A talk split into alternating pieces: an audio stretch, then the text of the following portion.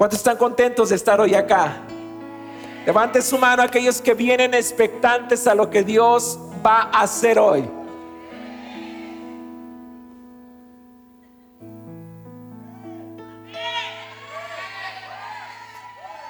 No sé si están escuchando.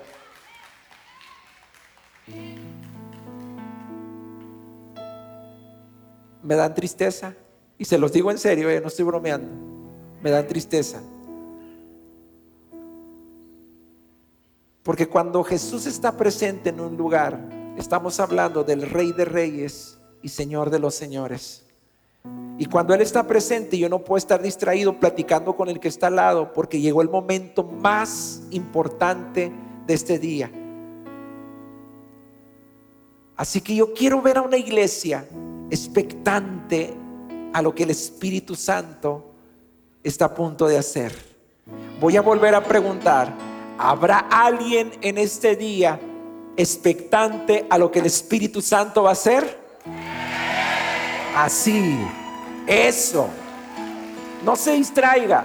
Si alguien que está a tu lado te comienza a cuchichar y platicar, es el vil diablo. Porque te quiere distraer de la palabra que Dios te quiere soltar el día de hoy. ¿Cuántos creen que hay poder en la palabra? ¿Cuántos creen que está la persona más importante en este lugar? Entonces dígale a la persona que está a su lado por respeto a la persona más importante. Si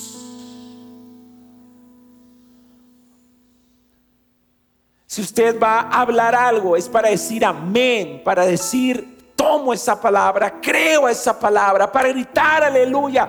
El único ruido que se debe escuchar en este auditorio es amén, lo creo, sí, gozo, pero todo centrado en la persona más importante que nos está acompañando hoy.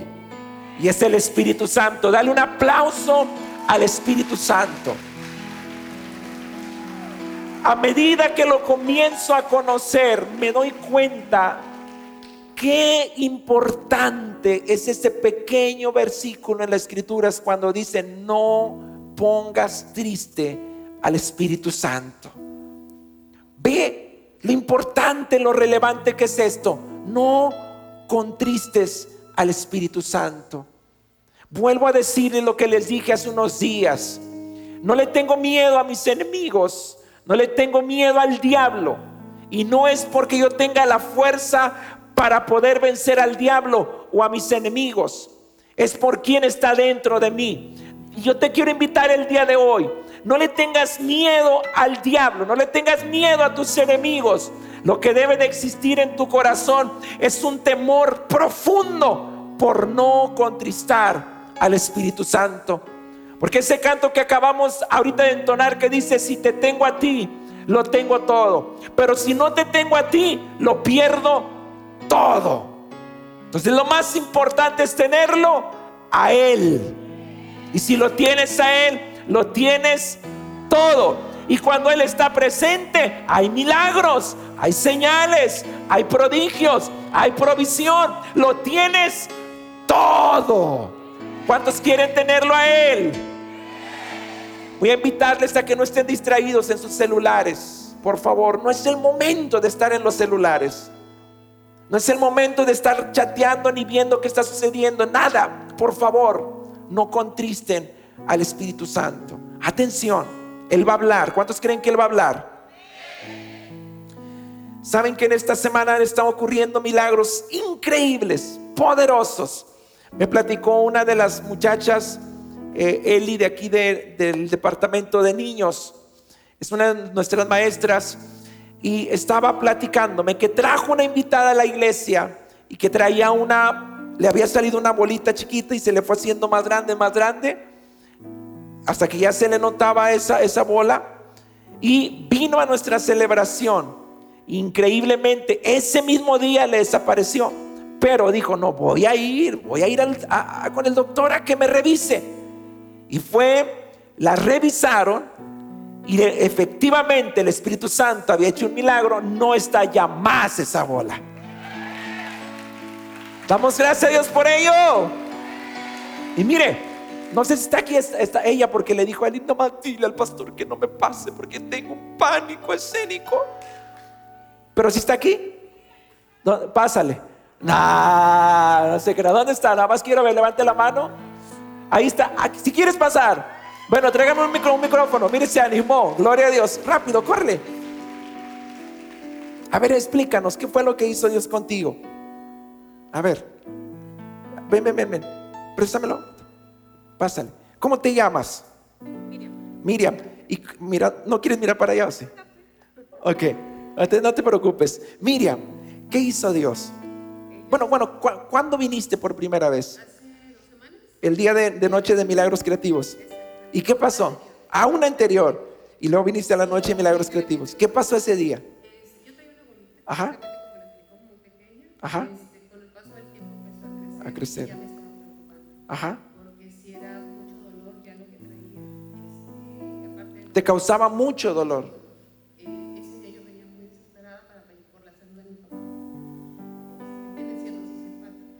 ¿Dónde está tu papá ahorita? En casa. Sopla Espíritu Santo. Ahí donde Él está, fluye la sanidad. Allí donde Él está, será otro milagro más que vamos a testificar de tu poder.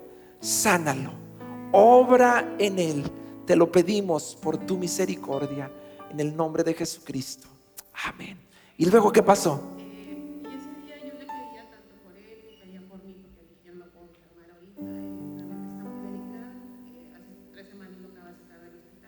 Súbale este micrófono. Este, y ya eh, empecé a orar y cuando usted dijo se va a sentir algo que vibra, se va a sentir un calor. Eh, a mí me vibró, pero yo dije, no, voy a ilusionar. Este, al paso del, Ajá.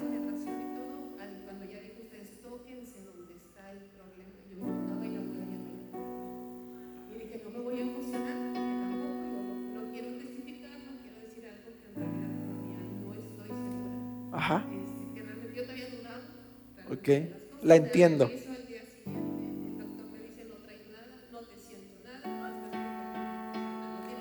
¡Wow! Dele un aplauso, pero con todo su corazón a nuestro Señor. Cuando yo te pregunte quién lo hizo, vas a gritar Jesús. Usted también. ¿Quién lo hizo? Amén. Jesús lo hizo. Pase a su lugar. Gloria a Dios. Él lo hizo. También me dijeron, Carmen, de, que forma parte de nuestro equipo de servidores, eh, no, sé, a, ver, córrele Carmen, pero córrele. Mientras Carmen pasa, yo quiero también decirles que la noche milagros creativos financieros, también cosas poderosas, sobrenaturales sucedieron. ¿Dónde está Yasmín, la de la alabanza?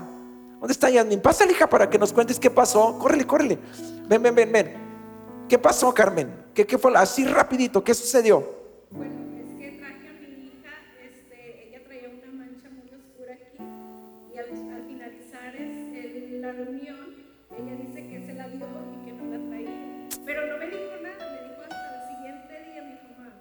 No traigo la mancha, ya veo.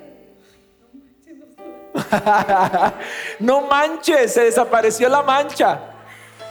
Y otro testimonio de una... Ese después lo cuentas. ya, ya. Vamos. Mire, es increíble lo que Dios hace. Si alguien tiene vitiligio, manchas. Espíritu Santo, obra en el nombre de Jesús. Esa piel comienza a tomar fuerza en el nombre de Jesús. La mejor vitamina para la piel es tu unción, Espíritu Santo. Esas manchas desaparecen en el nombre de Jesús. Esa piel vuelve a cobrar, a recobrar su color original en el nombre de Jesús.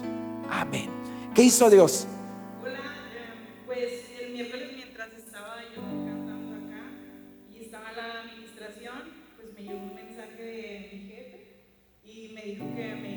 Regalar un por ciento de las garantías. Dilo, dilo.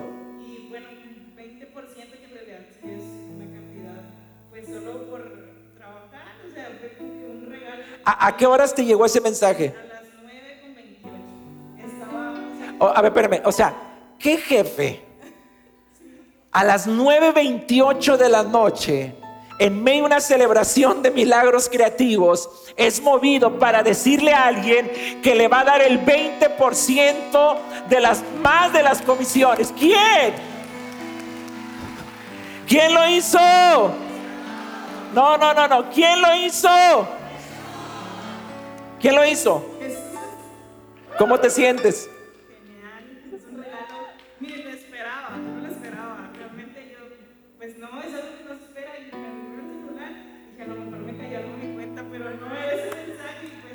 Solo un número, pues va a me va a caer. Ya, no nada más esta noche, viene, viene. Dele un aplauso al Señor. Gloria a Dios. Y, y- y luego recibo más mensajes. Ponte de pie, Héctor, ahí donde estás.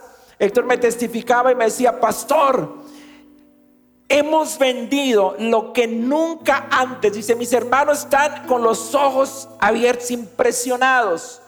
48 carros vendidos, lo que nunca habían vendido en su negocio. ¿Quién lo hizo? Jesús. Jesús lo hizo. Mire, ya el que no cree con esto, ¿cuántos creen que Dios es poderoso para hacer milagros? Les quiero hacer una pregunta. ¿Cuántos se vienen esperando recibir algo de Dios? ¿Vieron los milagros de que los pies crecían? Y, y-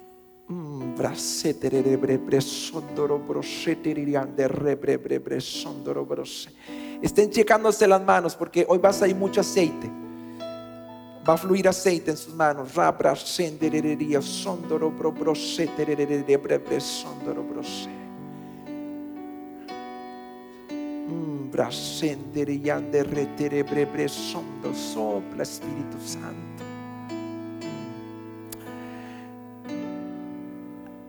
No sé si sea hoy o el miércoles, pero si es hoy, alguien viene con un zapato especial, con un tacón especial de porque tiene un pie más corto que el otro, pero que tiene un zapato especial, que- que se ve, que se ve palpablemente.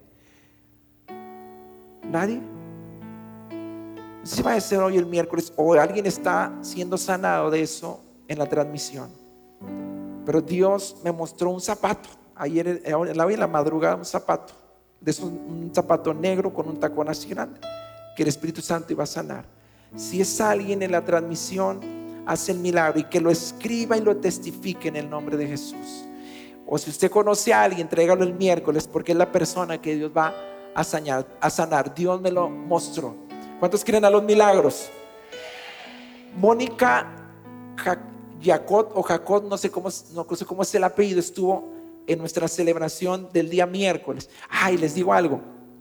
¿Cómo nos han tirado por lo que hicimos el miércoles? Pero yo me imagino a Pedro cuando fue y lanzó el anzuelo, esperando sacar de ahí una moneda de plata. Los que estaban a su alrededor decían, estos ya se volvieron locos. ¿Cómo va a salir de igualito? Pero no se preocupe. Cuando Jesús hacía milagros, un día dijeron, tú sacas los demonios por Belcebú. Entonces les voy a decir algo, si alguna vez ustedes ven que ahí en las redes sociales nos están tirando, nos están diciendo cosas a mí como pastor, a usted, usted mire, no, no, no hagan nada. Porque si lo hicieron con Jesús, que no lo vayan a hacer con nosotros. ¿Ok? La gente critica si no hay evidencia y la gente critica si hay evidencia. Pero prefiero ser criticado porque hay evidencia del poder de Dios. Amén. Vamos a seguir creyendo a los milagros. Quiero que vean un testimonio. Quiero que escuchen este testimonio. Rapidito, pónganmelo muchachos y le ponen buen volumen. Volumen.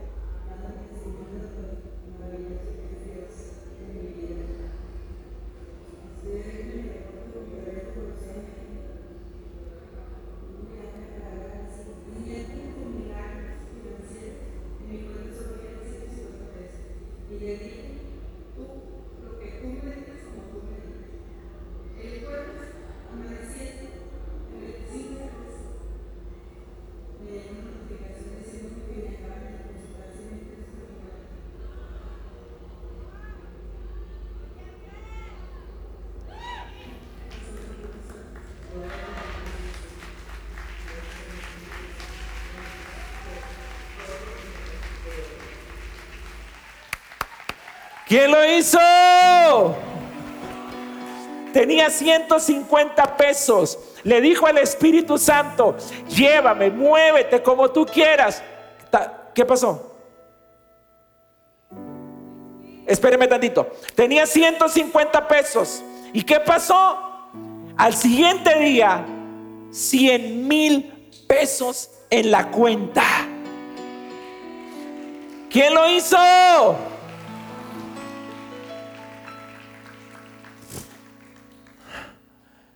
Es en serio. Dos dijeron Jesús. ¿Quién lo hizo? Así. ¿Qué pasó acá? A ver, rápido.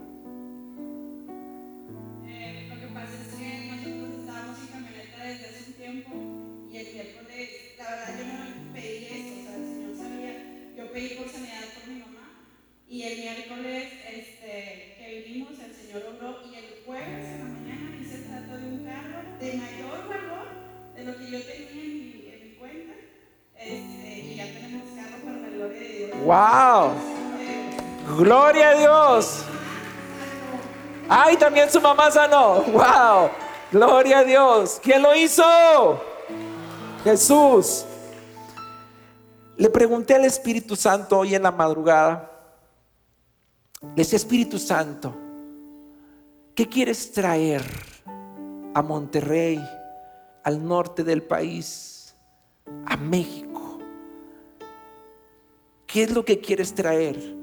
un avivamiento, una restauración, una visitación.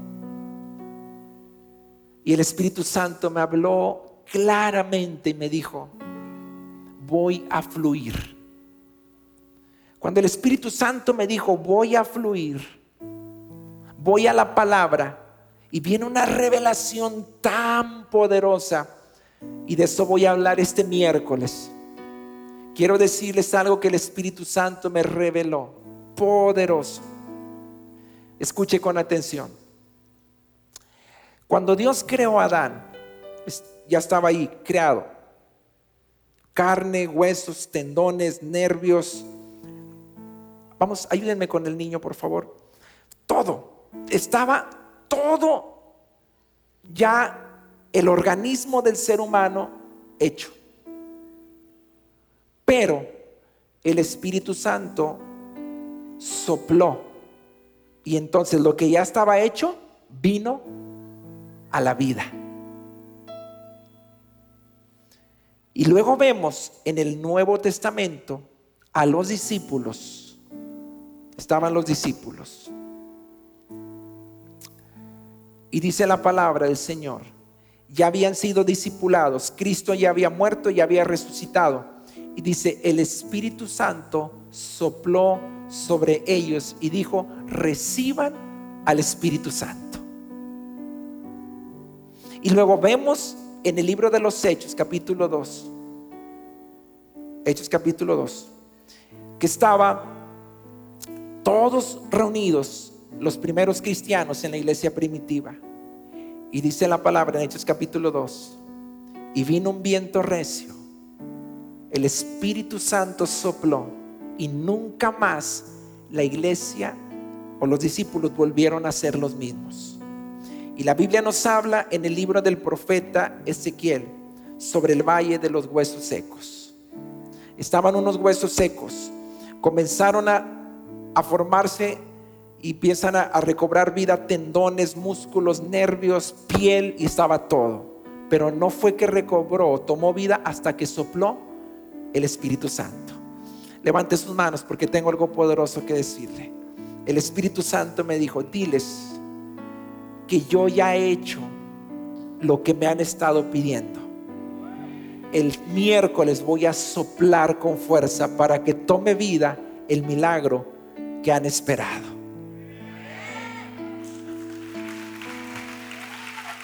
¿Alguien lo cree? Grite conmigo, fluye Espíritu Santo. Entonces, le voy a decir algo, nunca en la historia de la iglesia del cielo hemos vivido lo que va a suceder este miércoles. Se los garantizo, nunca hemos vivido. El Espíritu Santo me dijo, voy a hacer lo que nunca he hecho este miércoles. Este miércoles. Así que ayuno, lunes, martes y miércoles. ¿Por qué vamos a ayunar? Diga conmigo para que el Espíritu Santo fluya. Miren, no es de lo que voy a predicar, pero tengo que decírselo.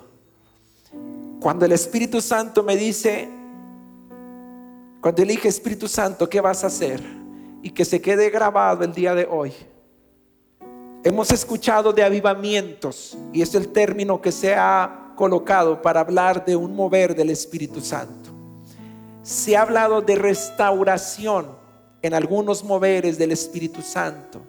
Se ha hablado de la visitación del Espíritu Santo en algunas partes de la tierra.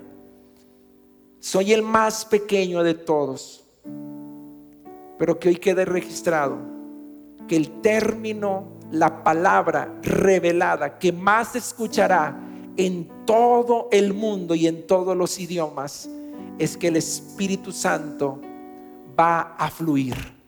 La palabra fluir será una palabra revelada en la boca de profetas, de evangelistas, de apóstoles, de maestros, de pastores. Lo van a escuchar. Anoche el Espíritu Santo me dijo, lo que voy a hacer ahora no será un avivamiento, no será una visitación, no será una restauración. Lo que voy a hacer es fluir. Y cuando estudias lo que es la palabra fluir, es algo increíble lo que trae esa profundidad. Anoche a las 3 de la mañana me levanté a estudiar en el hebreo lo que significa la palabra fluir. Y es algo tan poderoso cuando el Espíritu fluye. Y ahí viene una revelación de parte de Dios que quede registrado el día de hoy. La tierra, el mundo entero durante el COVID fue estremecido en algo que Dios estaba hablando al mundo entero. La iglesia de Jesucristo son los pulmones de este mundo y el mundo entero fue colapsado en los pulmones porque Dios estaba dando un mensaje y diciendo, dejen de nuevo fluir mi espíritu, dejen fluir de nuevo mi presencia. El mundo volverá a respirar cuando el Espíritu Santo lo dejemos fluir como en la iglesia primitiva. Fluir viene de viento y el Espíritu Santo es viento recio.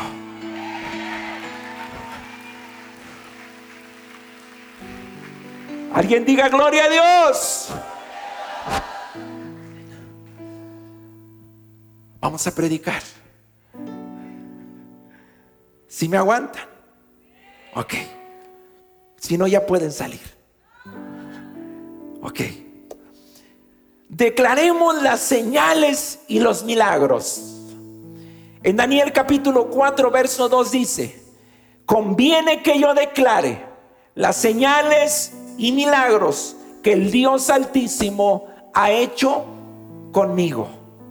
Conviene que yo declare las señales y milagros que el Dios Altísimo ha hecho conmigo. ¿Por qué conviene que yo declare las señales y los milagros que el Dios Altísimo ha hecho conmigo?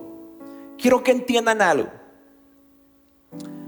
La Biblia dice de conviene que yo declare las señales y los milagros por una razón. Porque las señales y los milagros, lo que sucede tienen un propósito. No sucede nada más porque sí. El ver milagros, el ver sanidades como las que estamos viendo, tienen un propósito. Los milagros son solamente el inicio. Los milagros van más allá de ver a una persona que le crece un pie. Va más allá que un ciego vea, que un sordo escuche. Va más allá que a alguien se le desaparezca un tumor. Los milagros solamente es el inicio. Por eso conviene que declaremos. Declarar es exclamar, es hacer eh, visible, es proclamar, decirle a la gente lo que Dios está haciendo en tu vida, en nuestra iglesia, en este tiempo que está fluyendo el Espíritu Santo. ¿Por qué? Quiero que vayan conmigo a 2 los Corintios capítulo 12 verso 2 y quiero que lo lea en voz audible.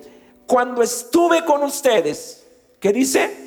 Les di pruebas de que soy un apóstol, pues con paciencia han sido hechas muchas que señales, prodigios y milagros entre ustedes.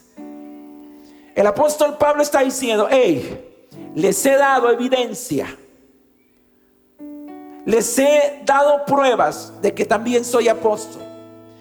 Y han sido hechas señales, prodigios y milagros entre ustedes. Quiero que repitan estas tres palabras. Señales, prodigios y milagros. Diga señales, prodigios y milagros. De este lado, señales. Vamos a ver quién lo hace más fuerte. Y milagros. Vamos a decirlo todos juntos. Señales, prodigios y milagros. Ahora, en estas tres palabras está el significado del por qué nos conviene a nosotros declarar las señales y milagros que el Dios Altísimo está haciendo entre nosotros. La palabra señales en el original es semellón y significa una indicación sobrenatural. ¿Qué significa? una indicación sobrenatural. Quiero que me siga porque si no usted se va a quedar en el camino de lo que Dios está haciendo. La palabra señales en el original es semellón. Es una palabra y significa una indicación sobrenatural. La palabra prodigio en el original es teraz y significa hecho sobrenatural que causa admiración en el observador. ¿Qué causa? La primera, la primera palabra es señales, es para darnos una indicación sobrenatural. La segunda es para causar admiración en quien está observando. La palabra milagro en el original es dunamis y significa fuerza, abundancia de hechos realizados con poder. Las tres palabras indican un hecho sobrenatural, pero la raíz de la palabra hace la diferencia en el propósito del milagro. Quiero que pongan atención en este punto. No sé si lo tengamos en la, en la pantalla. Una señal es para indicar, puntualizar o requerir algo de quien recibió el milagro. ¿Qué quiere decir? que las señales, los prodigios y los milagros tienen un propósito, un objetivo, hay una razón de ser. Si en tu vida hay una señal, como que sale aceite, como que recibiste un milagro en tu vida, esa señal es para indicar, puntualizar o requerir algo de tu vida.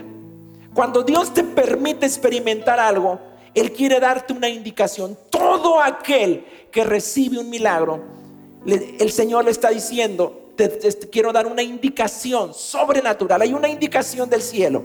Ahora lo vamos a abrazar como iglesia. Si como iglesia estamos viviendo señales, prodigios y milagros, levante su mano derecha y diga, Dios nos quiere decir algo. Diga conmigo, Dios nos está dando una indicación precisa.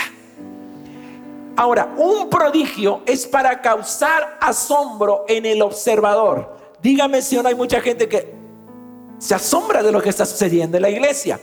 Para esto es un prodigio. Cuando usted vea en la Biblia que dice señales, es porque está dando una indicación precisa, sobrenatural. Cuando escuche la palabra prodigio, es porque ese prodigio se está manifestando para que cause asombro en aquellos que no creen. Y un milagro es para la demostración de la fuerza poderosa de Dios. Por eso Jesús ahí en 4:28 preguntó, ¿acaso nunca van a creer en mí a menos que vean señales, prodigios y milagros? El mismo Jesús dijo, ¿acaso no van a creer en mí hasta que no ven señales, prodigios y milagros? La diferencia en estas tres palabras siempre radican en la intención, en el propósito con la que Dios está obrando. Levante su mano derecha y diga conmigo, hay un propósito divino en todo lo que está sucediendo en nuestra iglesia. ¿Hay un qué? Ahora, ¿cuál es el propósito de Dios al permitirnos ver señales, prodigios y milagros? Esto va más allá de ver un cáncer desaparecer. Sígame lo que le voy a decir. Toda esta semana, cuando escucho los testimonios, los milagros, las sanidades, todo lo que está pasando, y hay muchos más que se me olvidan. Usted se dio cuenta el día miércoles que tuve que detener a la gente porque corría a querer testificar lo que estaba pasando y tenía que predicar la palabra. Y en lugar de sentir una alegría y un gozo, que lo siento, no lo niego, comienza sobre mí una preocupación, si me permite usar ese término, que no sé si sea el mejor empleado, pero comencé a sentir una carga y fue que le pregunté al Espíritu Santo, ¿por qué? ¿Por qué estás permitiendo señales, prodigios y milagros? ¿Por qué está siendo tan tangible tu poder en nuestra iglesia? ¿Por qué? ¿Por qué está pasando eso? Entonces el Espíritu Santo trae una respuesta a mi vida y antes de decirles cuál es el propósito de cómo iglesia estar experimentando señales, prodigios y milagros, les quiero platicar una historia que les va a decir cuál es la razón y el propósito de lo que estamos viviendo. Vino una mujer con cáncer a una de nuestras celebraciones. Esa mujer llegó con un estómago así de grande. Traía cáncer. Comienzo a orar por ella. Me pidieron que orara por ella. Cuando oramos por ella, esta mujer sanó de cáncer. Me testificaron y me dijeron, pastor, Dios la sanó. Y mi primer pregunta fue, ¿y dónde está? Y la respuesta fue, pastor, es que me dice mi hermana que como tenía mucho tiempo de no sentirse como se siente ahora, pues dice que tenía muchas cosas que hacer. Y yo, despistadamente, como no queriendo, me fui al Facebook. Y comienzo a estoquear a la sanada de cáncer. Y la vi dándole vuelo a la hilacha, tomando en bailes, viviendo la vida loca.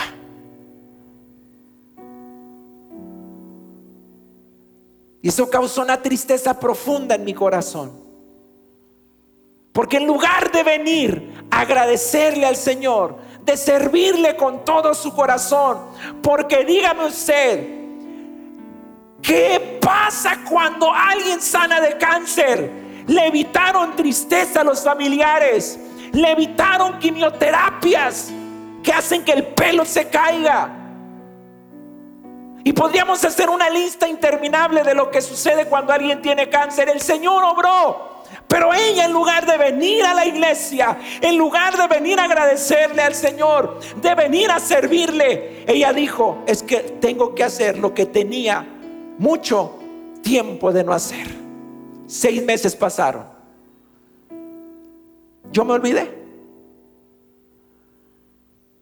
Y esta mujer regresó. Y me acuerdo que yo estaba, terminamos la prédica y era al final. Ella se acercó venía su hermana con él, me dijo, mi hermana, pastor, y yo la veo. Dije, ¿qué pasó? Ella con un color amarillento, pálida. Pastor, el cáncer regresó. Ore por mí, pastor. Ore por mí. Dentro de mí, ¿usted cree que yo no le quería decir, ya ves? Pero ahí andabas.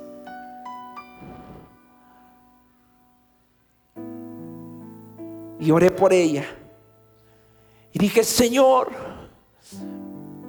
Ten misericordia de ella y sánala. Dale una segunda oportunidad. Y esta mujer abre los ojos, se me queda viendo. Yo veía la tristeza en su mirada. Se da la vuelta y se va. Llevaba como tres metros de distancia donde estaba yo. Y el Espíritu Santo me habla y me dice, vuelve a orar por ella. Pero lleva al arrepentimiento y reconcíliala conmigo. Porque ella no va a sanar ella va a morir.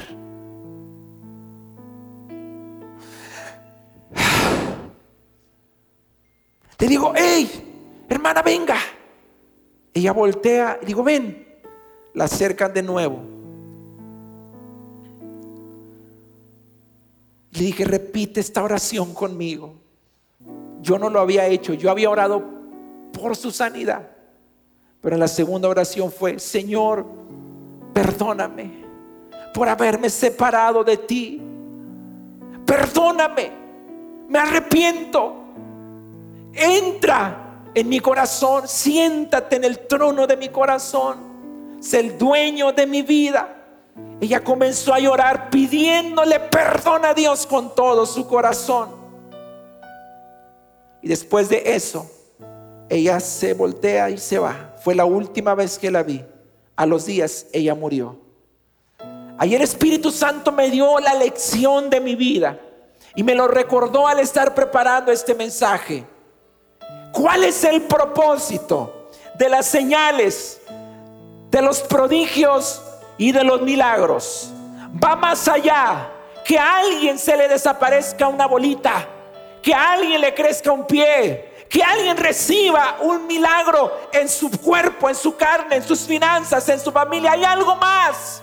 Acabamos de ver lo que significan estas tres palabras. La primera es que hay una indicación divina y cuando alguien recibe una señal se hace más sensible para escuchar la voz y escuchar con precisión la indicación que le está dando. Un prodigio para que haya un asombro de aquellos que, no que aquellos que dicen hasta no ver, puedo creer y un milagro para ver en todo su esplendor la fuerza del poder de Dios. Pero todo eso tiene un propósito divino. ¿Y saben cuál es ese propósito?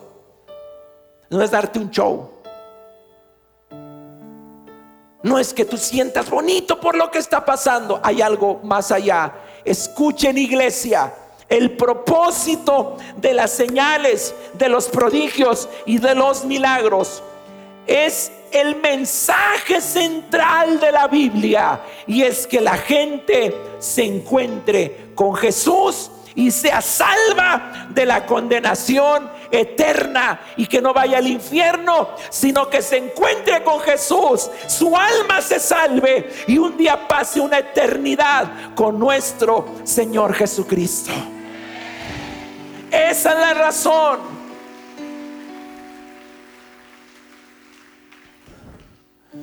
En Hebreos 2, 3 al 4, quiero que me sigan. Hebreos capítulo 2, verso del 3 al 4 dice, entonces, ¿qué nos hace pensar que podemos escapar? Vea lo que dice. Entonces, ¿qué nos hace pensar que podemos escapar si descuidamos esta salvación tan grande? Escúcheme. Si hay algo que no podemos descuidar, en nuestra vida espiritual, la salvación que Jesús nos ha dado al recibirlo en nuestro corazón. Cuando nos arrepentimos, pedimos perdón delante de su presencia y confesamos con nuestra boca que Jesucristo es el Señor. Eso es lo que no podemos descuidar. Y dice acá, que nos hace pensar que podemos escapar si descuidamos esta salvación tan grande, ¿de qué podemos escapar? Del infierno. Cuando tú te mueras, vas a abrir los ojos y va a haber dos escenarios solamente para todos los hombres sobre la faz de la tierra. O es despertar y que el Señor te reciba en el paraíso, que te reciba en ese lugar que Él ha preparado para los que viven fielmente aquí en la tierra o abrir los ojos en el infierno, en una condenación eterna. Por eso dice, ¿quién, no, no, ¿quién, quién, quién les hace pensar a ustedes que pueden escapar si descuidan una salvación tan grande? Dice que primeramente fue anunciada por el mismo Señor Jesús y luego nos fue transmitida por quienes lo oyeron hablar. Vea el siguiente verso dice, además Dios, ¿cómo? Confirmó el mensaje. Está hablando de la salvación, de algo que no podemos escapar. Y dice, además Dios, escuchen, hay un mensaje. El mensaje central es que Jesús venga a tu vida, que te encuentres con Jesús, que no vayas al infierno, que vayas a la eternidad con Él. Ese es el mensaje central de la Biblia, la salvación del hombre. Y dice aquí, además, Dios confirmó el mensaje. ¿Dios qué? Mediante señales, maravillas, diversos milagros y dones del Espíritu Santo según su voluntad. ¿Qué es lo que nos está diciendo acá? Que si Dios nos está permitiendo como iglesia ver señales, prodigios y milagros, el Señor está diciendo, estoy confirmando que el mensaje que se está predicando en esta casa es mi mensaje puedo afirmar el día de hoy que el mensaje que se está predicando en la iglesia, el cielo, está siendo confirmado por señales, por prodigios y por milagros. Tengo una seguridad y una confianza que el mensaje que estoy predicando desde este altar viene del corazón de Dios.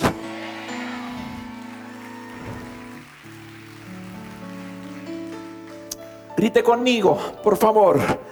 Los milagros tienen un propósito. La evidencia más grande que hay un avivamiento, escuche, la evidencia más grande que hay un movimiento del Espíritu Santo, que el Espíritu Santo está presente en un lugar y está registrado desde el libro de los Hechos, el primer mover del Espíritu Santo en el libro de los Hechos, capítulo 2 cuando comenzaron a hablar en lenguas, que vino el Espíritu Santo y sopló. Sucedió algo después de que vino el Espíritu Santo sobre ellos. ¿Y cuál es esa evidencia?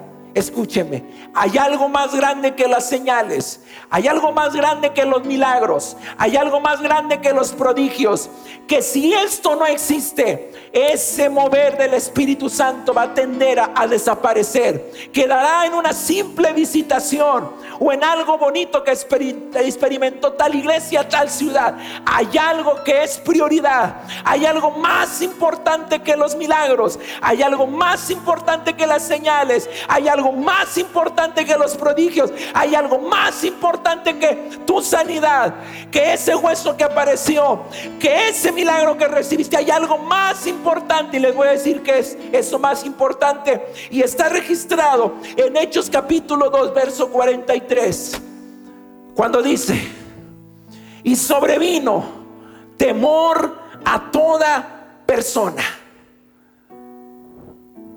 ¿Sobrevino qué? Dígalo más fuerte, ¿qué vino? Pero dice sobrevino temor a toda persona. Y vea usted, primero, sobrevino temor a toda persona. Y muchas maravillas y señales eran hechas por los apóstoles. Pero primero, sobrevino temor. ¿Qué es el temor de Dios?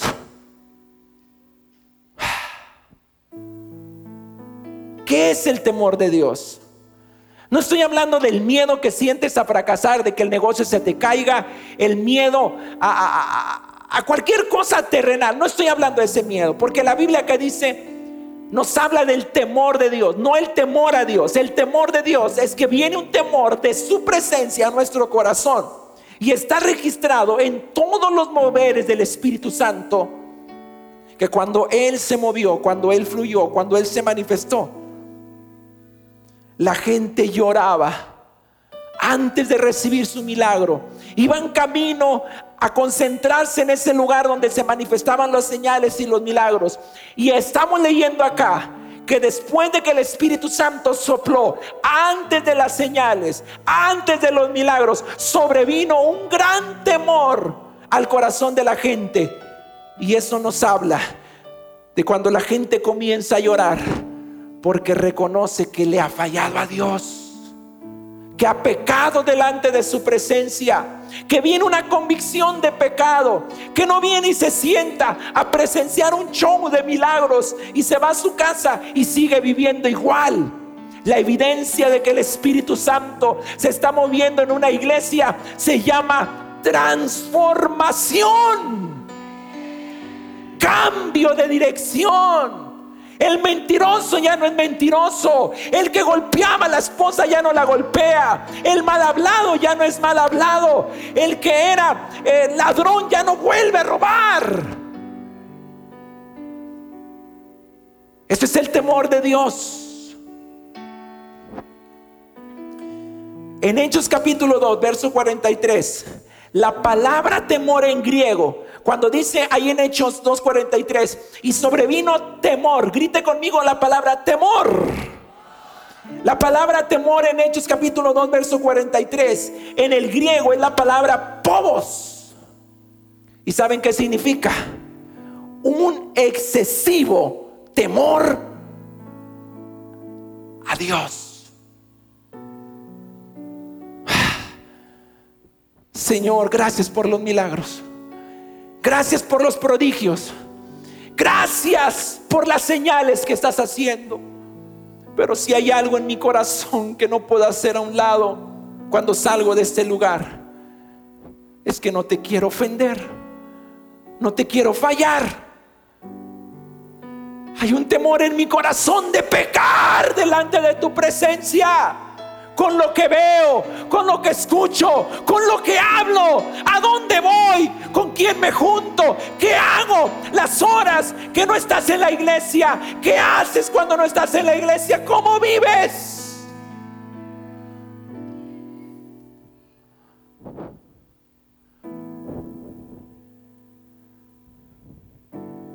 Que haya temor de fallarle a Dios, de pecar, de hacer algo que le ofenda. Cuando vemos la vida del apóstol Pablo, en Hechos capítulo 9, verso 3. En Hechos capítulo 9, verso 3 en adelante, ahí está manifestado todo lo que les estoy diciendo. El apóstol Pablo era un perseguidor de la iglesia. El primer mártir que murió fue Esteban. En Hechos capítulo 7. Y cuando lo apedrearon, ahí estaba parado Saulo de Tarso, que después Dios le cambió el nombre por Pablo. Ese hombre llamado Saulo sostuvo la ropa de Esteban cuando lo estaban matando. Él perseguía a los cristianos, odiaba a los cristianos, mataba a los cristianos. Pero un día iba en camino a Damasco y de repente, repentinamente le rodeó un resplandor de luz del cielo. Cuando vemos esto, a esto se le llama prodigio.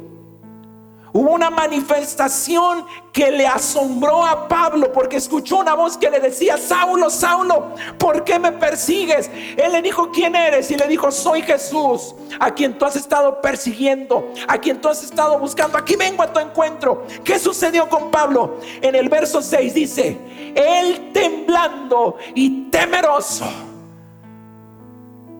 ¿El qué?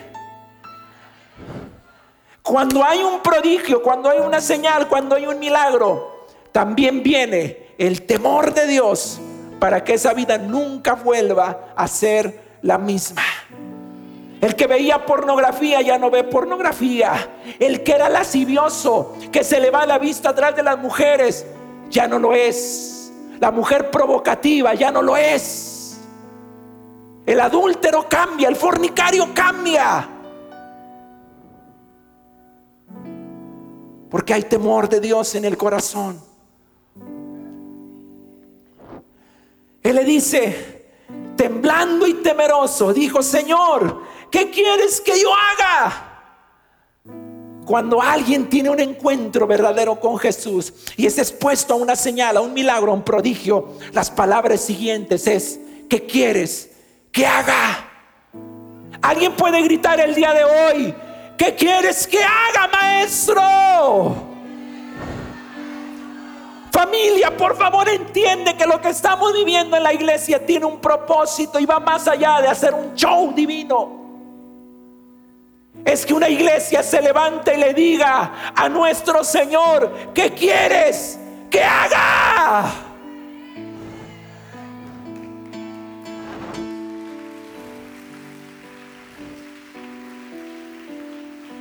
¿Qué pasó de inmediato en el verso 9? Dice que Pablo fue a un lugar donde estuvo tres días sin beber y no comió ni bebió. Entró en ayuno.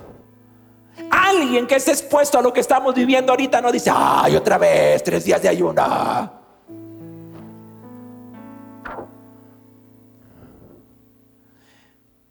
En el verso 11 dice, el Señor le dijo, levántate y ve a la calle que se llama derecha y busca en casa de Judas a un llamado Saulo de Tarso, porque he aquí él ora mandó a un hombre llamado Ananías. Y Ananías tenía miedo y decía Ananías, no, no, no, yo he escuchado de ese hombre, mata a los cristianos, ha perseguido a tu pueblo.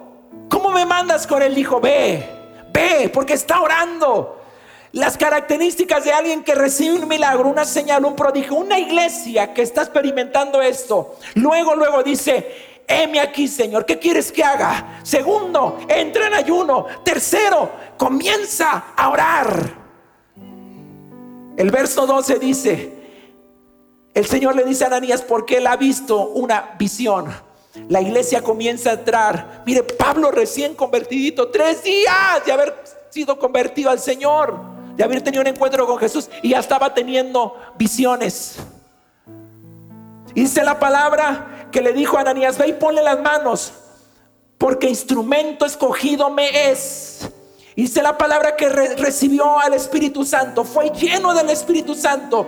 En el verso 17 dice, y en el verso 20 dice, enseguida, ponme el verso 20, el verso 20, dice, enseguida, truéneme así los dedos, diga, enseguida. ¿Cómo? ¿Qué hacía? ¿En dónde?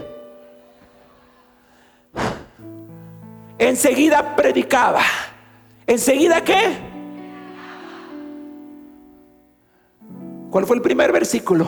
Conviene que yo declare las señales y los milagros. Iglesia, la evidencia más real de que tú tienes el temor de Dios en tu corazón es predicar a la gente sin vergüenza que eres cristiano. Hay un orgullo en nosotros y no es de ser del norte. El orgullo que tenemos es que conocemos al Dios vivo.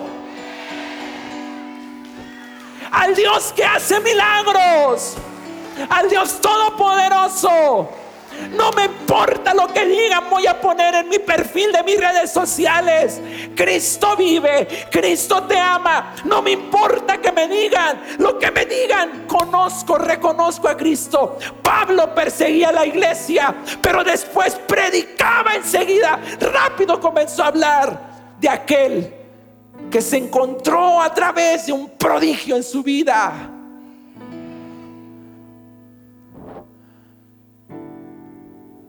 Si tú me dices, pastor, bueno, ¿y cuál es? ¿Y qué es el temor? ¿Cómo me doy cuenta si yo no tengo el temor de Dios? Te voy a hablar sobre la conducta que tiene alguien que no tiene el temor de Dios en su corazón. Romanos 3, 12 al 18 dice, se desviaron. No hay ni uno que haga lo bueno. Lo que hablan es repugnante.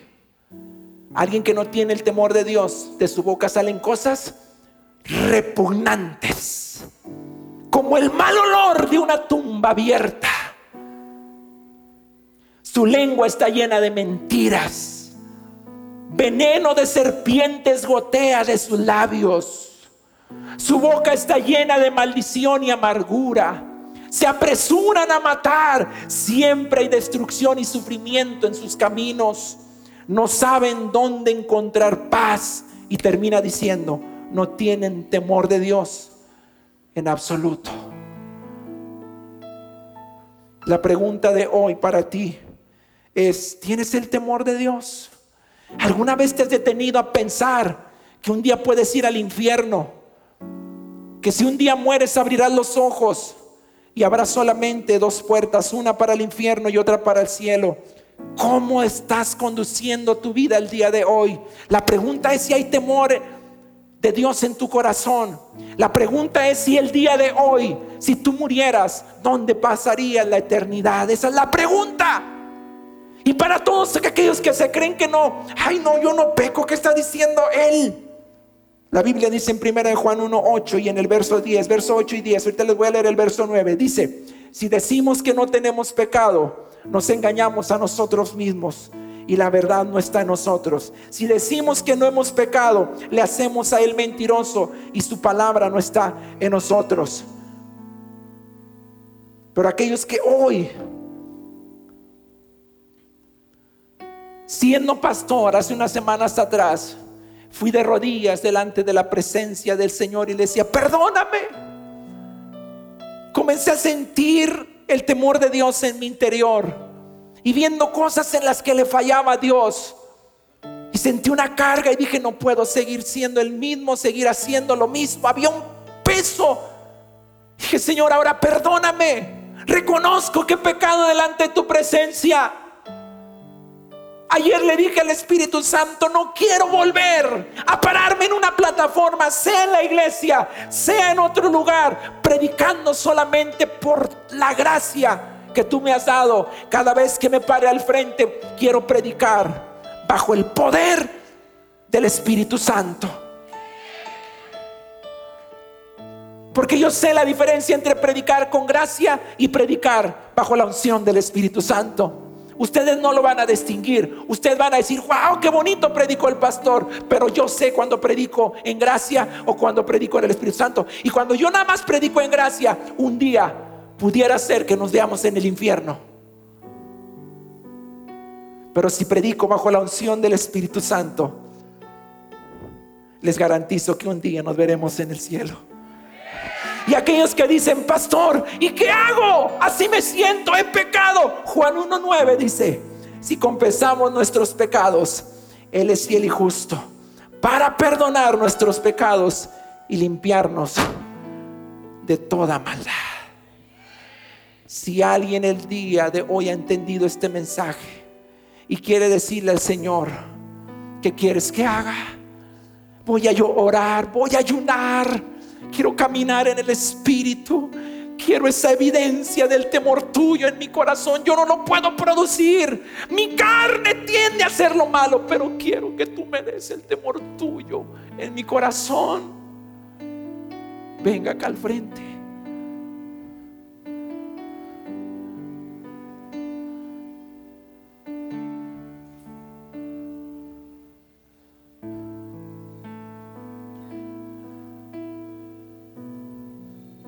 Familia, si no entendemos el mover del Espíritu Santo, si no entendemos lo que Él está haciendo, pasaremos a ser una iglesia que vivió una muy bonita experiencia.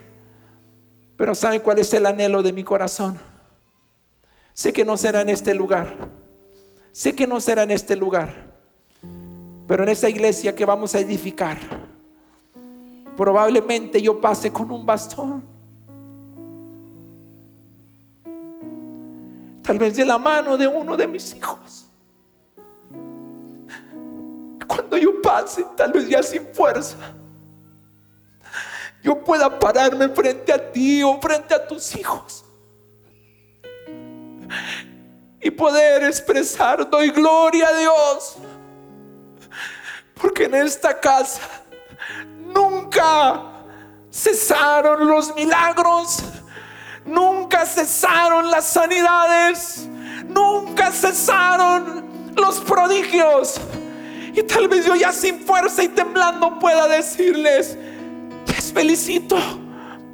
Porque son una iglesia que supo conservar el regalo de la presencia del Espíritu Santo porque hubo temor en sus corazones de no fallarle a aquel que en su bondad y en su misericordia te ha dado un milagro, te ha sanado, te ha restaurado. Esa mujer que murió de cáncer, ¿sabes cuál es el gozo más grande que tengo en mi corazón? Sí, se murió de cáncer, está bien, pero está en el cielo. Está en el cielo.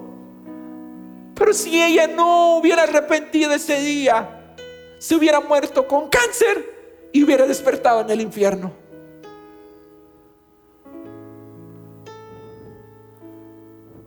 Hoy se va a manifestar el milagro más grande de la historia de tu vida. Y no es una provisión financiera, no es tu sanidad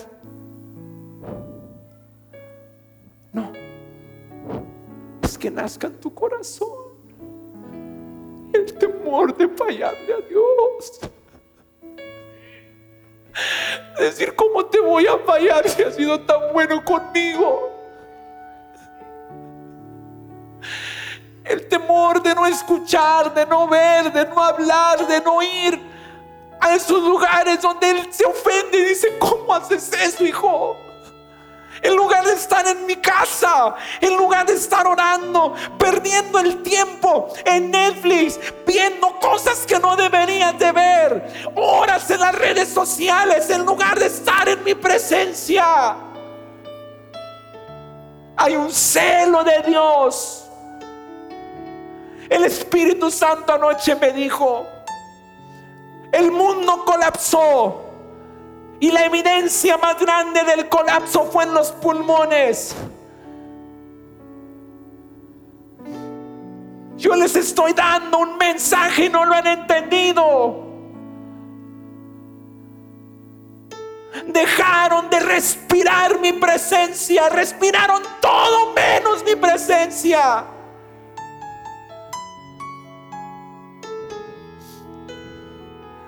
Que seamos una iglesia en Monterrey, Nuevo León, México. Que comience a oxigenar esta ciudad con el fluir del Espíritu Santo.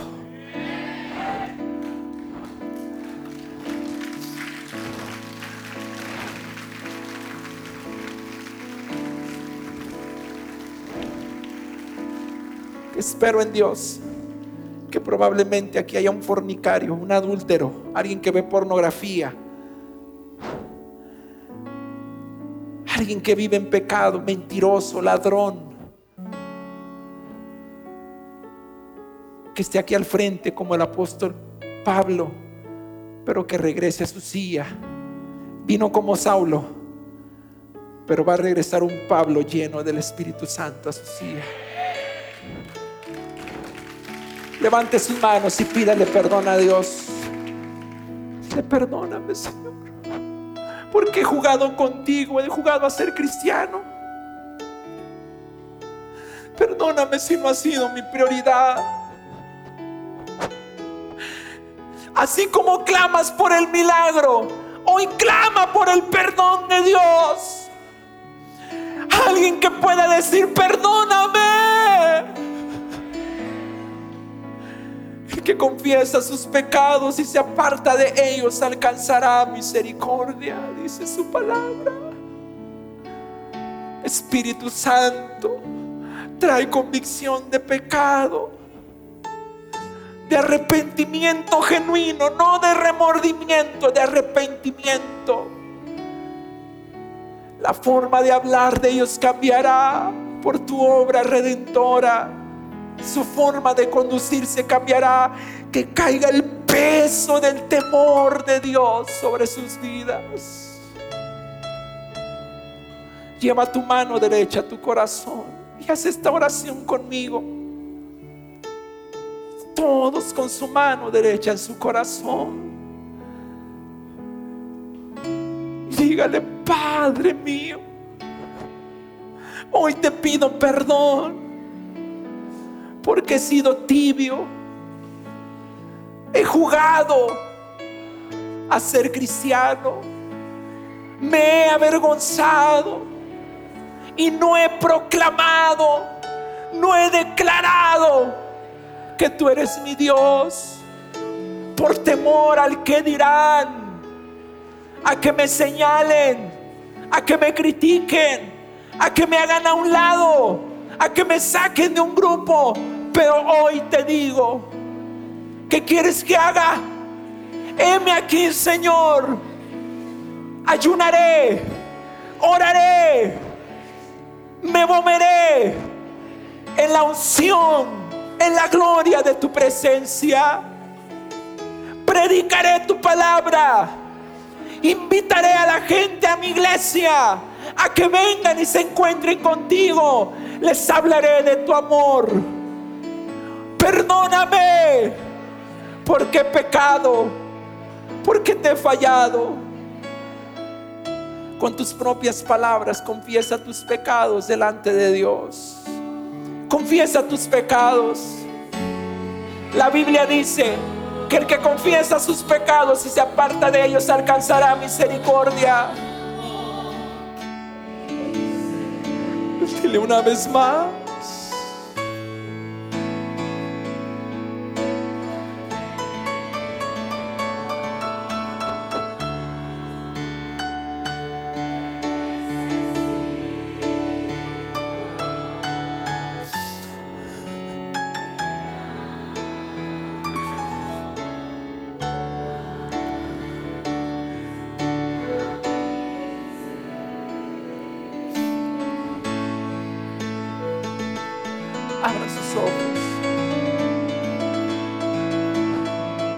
Habrá alguien esta noche, esta tarde, perdón.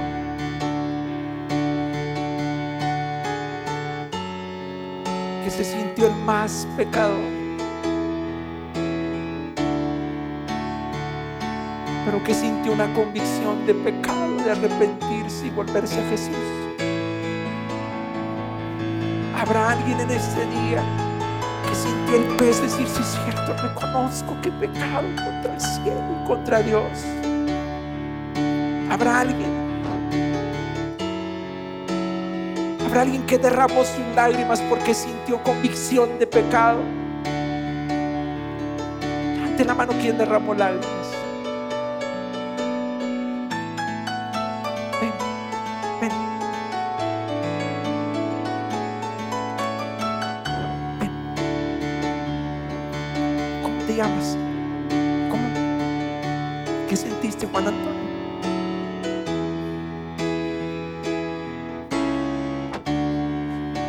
De llorar.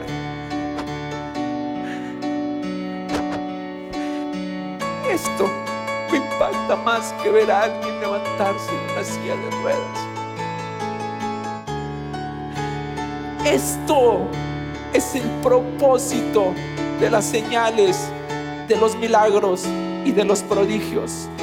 Que un pecador se arrepienta y le diga a Jesús, heme aquí, ¿qué quieres que haga? Este es el milagro más grande que ha sucedido en la iglesia del cielo.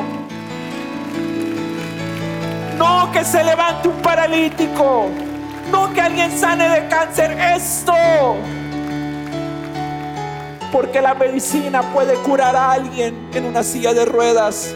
Porque la medicina puede hacer la transfusión de sangre o cambiar un órgano. Pero hay algo que no puede hacer la ciencia con todo su conocimiento. Y es cambiar el corazón de alguien. Solamente Cristo lo puede hacer.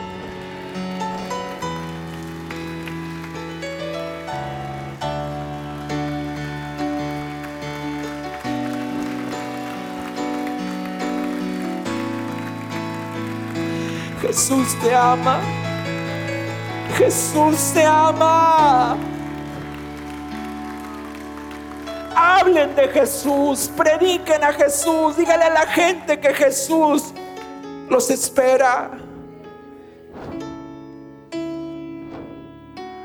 Busca a alguien y dale un abrazo de parte de Dios. Gracias, hijo.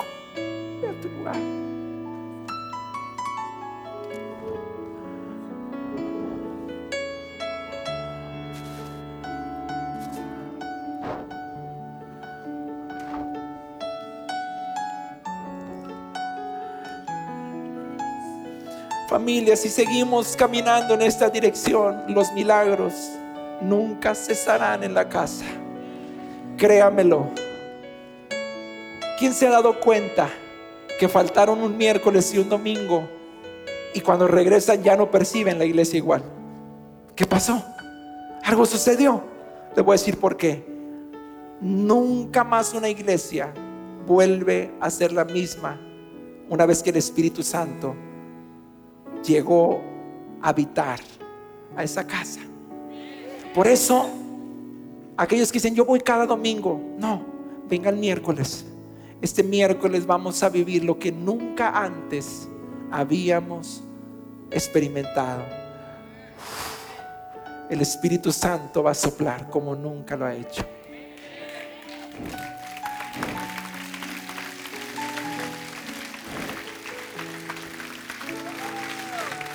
Alguien puede gritar, aleluya. Alguien puede dar su mejor aplauso al Padre, al Hijo y al Espíritu Santo. Te amamos, te amamos, te amamos.